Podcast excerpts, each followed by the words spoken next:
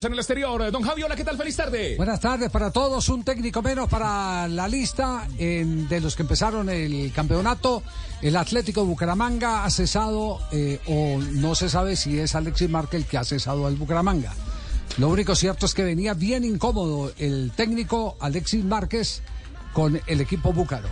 Las versiones que hay al interior hablaban que inclusive antes del partido el técnico eh, había anunciado que era insostenible la situación adentro, porque mientras tenía el apoyo del dueño del equipo, eh, tenía el mal querer del presidente de Atlético Bucaramanga. Entonces, eh, otro técnico más. ¿Cuál es la lista? La lista de los técnicos que se han ido en este momento con 14 fechas del torneo colombiano. Juan Es, Camilo. es el séptimo, Javier. Alexis eh, Márquez del Bucaramanga. Ya se fueron Alberto Suárez de Envigado, Mario García del Boyacá Chicó, Néstor Cravioto del Huila, el Bolillo Gómez del Junior, Juan Cruz Real del Tolima y Pompilio Páez de Jaguares. Sí, se había visto esta cantidad antes eh, eh, tan, tan eh, abundante de siete técnicos cambiados en 14 fechas después de promediar el campeonato. Uno cada dos fechas, dos como quien dice. Ah, sí, el, No, el promedio es uno cada dos fechas, ¿cierto? Sí.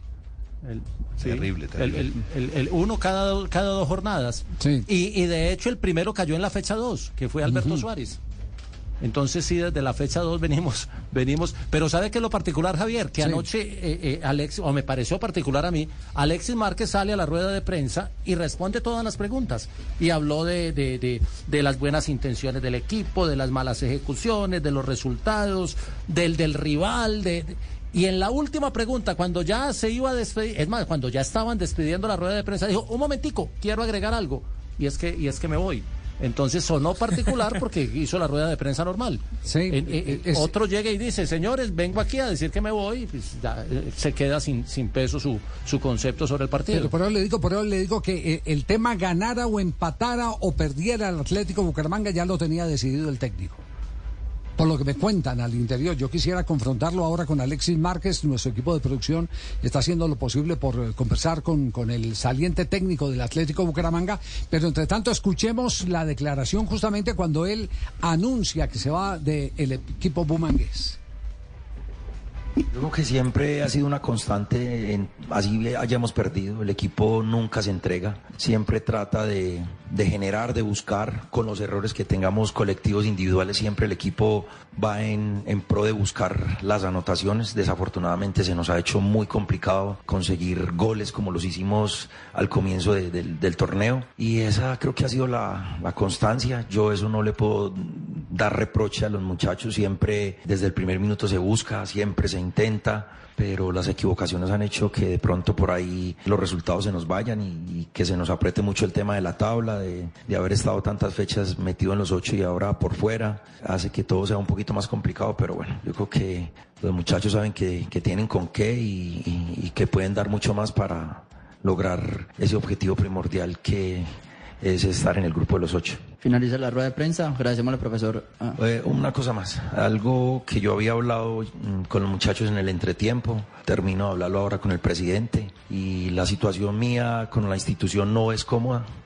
Ya hablando directamente con él, eh, yo tomo la decisión de dar un paso al costado. Los muchachos, había aquí, insistía ahora que no lo hiciera, pero la verdad yo creo que pese a todo lo bueno que se ha conseguido, de lo bueno que se ha trabajado con, con el grupo de jugadores, uno tiene que ser consciente en qué momento hay que, hay que dar un paso al costado. Nosotros como cuerpo técnico nos vamos tranquilos porque entregamos todo lo que poquito, mucho sepamos del fútbol, se lo entregamos a- al grupo de jugadores, pero nosotros estamos en una posición que, que es resultado sí o sí.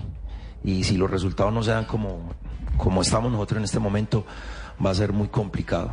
Yo quiero que ellos estén tranquilos, agradecerles por la entrega día a día de los entrenamientos, de, de la competencia, que no salgan las cosas, eh, a veces duele y más con, con un grupo de jugadores que está tan entregado por, por los resultados. Pero nosotros estamos en una posición que si no hay resultados es muy difícil sostenerse. Estamos en una ciudad donde el ambiente cada vez se torna más hostil no solo para los muchachos, sino para nosotros. Y, y yo sé que dando un paso al costado mm, se quita un poco el peso de, que se va a tener sobre ellos. Ese es el fútbol, vuelvo y lo digo. No quedo sino en agradecerle a los muchachos. Toda la Conclusión, el fútbol colombiano es una despulpadora de técnicos. Es decir, eh, los van em- los van empelotando fecha tras fecha. Cada ocho días se cada juega la ocho días continuidad de un técnico. No, se, está- se están eh, eh, llegando a, a Javier, profesión peligro. No, no, pero total, sí, pero claro. total. ¿Usted se ¿Cuántos- acuerda de aquella- ¿Cuántos técnicos película? echaron el año pasado? El año pasado, El- ¿cuántos el, salieron? semestre pasado, eh, siete en total. Semestre en el campeonato En pasado. el campeonato inmediatamente Siete, anterior. Es decir, que aquí en 14 fechas ya tenemos eh, la cuota cumplida. Ya a estas alturas, el semestre hay alguno en pasado, cuerda floja? solo habían salido tres. A estas Sí. alturas. A la fecha 14 habían salido Corredor, Arturo Reyes del Junior y Raúl Arma- Armando de Bucaramanga. Torres del Tolima, David González del Medellín y Harold Rivera de Santa Fe y Pisis de Jaguares salieron después de la fecha 14. Ah, iba a decir, profesor Castel. No, profesión peligro, Javier, lamentablemente tengo que decirlo. Aquella, me recuerda aquella, aquella película que daban en, la televisión, Profesión Peligro. La, la profesión del, del- del entrenador de fútbol se volvió terriblemente frágil, eh, desechable, ¿verdad? Este, los, los, los, los dirigentes creen que van a disimular todo y van a hacer que la- todas las miradas se dirijan hacia el entrenador. Pero además porque tiene un, gra- un gran problema el entrenador. El entrenador tiene que hacer una coreografía. Es como aquel director de, de- de orquesta o Sí. director de un grupo de baile que tiene que armar una buena coreografía. Es- Pero resulta que esta buena coreografía, claro, aquella coreografía no tiene adversarios. En cambio, en el fútbol, si hay alguien que quiere impedir que esa coreografía tuya, que te gastaste todo el tiempo en armarla, te la quiere eh, dañar. Eso es, es la ventaja que tienen Depende de aquellos ti, directores depende de- del de- rival. Del rival, imagínate, Javier. Y muchas además de la veces, entre impaciencia comillas, el del- rival lo tenés adentro.